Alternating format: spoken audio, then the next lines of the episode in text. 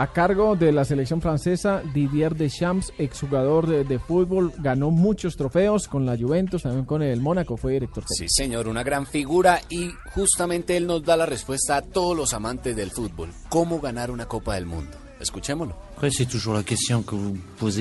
euh, Esa siempre es la pregunta, ¿cómo se puede definir una exitosa Copa del Mundo? Es una pregunta difícil, sin embargo una Copa del Mundo, como usted también sabe, no es fácil de definir. Ahora, por supuesto, nuestro equipo es competitivo, somos capaces de grandes cosas. Hoy en día no sería justo decir que Francia es uno de los favoritos para esta Copa del Mundo, ya que hay equipos por ahí con resultados que son muy superiores a los nuestros. 4-5 ans qui sont largement supérieurs à ceux de l'équipe de France.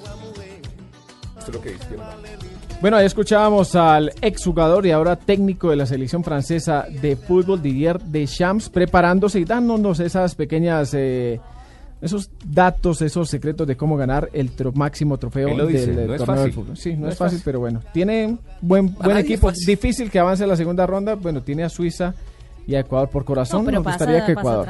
Por sí. corazón, Ecuador. Francia y Ecuador. hasta Honduras. Y con las, con las declaraciones se está quitando presión, porque está diciendo que le da todo el favoritismo a las otras elecciones. Bueno, vamos a ver, Mari. La fácil. Eh, ¿Dónde va a jugar Francia? Francia va a jugar su primer partido en Porto Alegre, en el sur de Brasil. en Porto Alegre, que Frío. fue el, el- la sede que tuvo problemas esta semana. Bueno, que tuvo ba- bastante inconvenientes. Sí.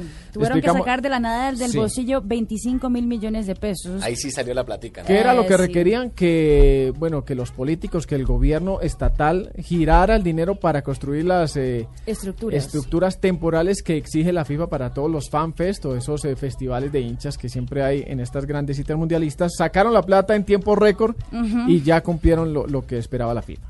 Claro que sí. Eh, empieza en Porto Alegre, Francia, contra Honduras, del técnico colombiano Luis Fernando Suárez. ¿La otra ciudad cuál es? ¿La de segundo partido? Y el de segundo partido de Francia es en Salvador. O sea que sale el frío, frío que hace en Porto Alegre al calor intenso de Salvador. Pobre Jerome Val, que Por eso le no le gustaba tanto allá. esa distancia a muchos técnicos, sobre todo europeos. Los de esta zona geográfica no tienen Sí, problema no, con ese cambio problema. de clima. El hecho es que